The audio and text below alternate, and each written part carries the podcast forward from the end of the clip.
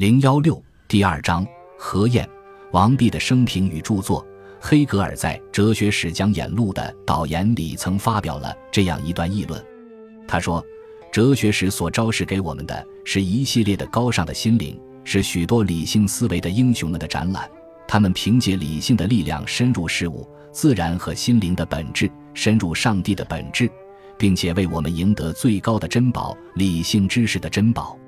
因此，哲学史上的事实和活动有这样的特点，即。”人格和个人的性格并不十分渗入它的内容和实质。与此相反，在政治的历史中，个人凭借他的性情、才能、情感的特点、性格的坚强或软弱，概括点说，凭借他个人之所以为个人的条件，就成为行为和事件的主体。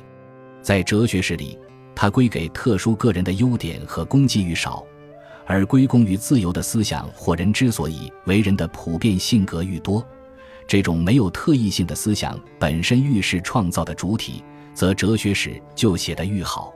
黑格尔把哲学家称为理性思维的英雄，这个观点是值得赞许的。人人都有理性思维，哲学家之所以高于常人，成为理性思维的英雄，是因为他所拥有的理性的力量更为强大，他对宇宙、人生的本质的理解更为深入，他为我们赢得的理性知识的珍宝更为丰富。这种理性思维的英雄对普遍性的事物倾注了全部的热情，尽管他也和常人一样生活于特殊的境遇之中，有必要去从事政治的或其他方面的社会活动，并且表现出性格上的特点。但是，他的生活的意义、他的追求和理想，却在于超越自我，从特殊性上升到普遍性，把自己对普遍性的理解凝结为一种思想。哲学家的思想就是他所建立的工业。他的思想所提供的真理的颗粒愈多，则他的工业也愈加辉煌。从这个角度来看，我们今天研究一位哲学家，主要应该着重于他的著作，而不是生平，因为著作是他的思想的记录，是他把自己的个性完全融化在普遍性之中的结晶，也是他之所以成为理性思维的英雄的本质所在。而生平则不过是体现了他的非本质的特征。一种无法超越的特殊的境遇。就生平事迹而言，何晏、王弼两人可称道之处是很少的。何晏是政治斗争中的失败者，史籍记载存在着基本的歪曲，基于人身攻击。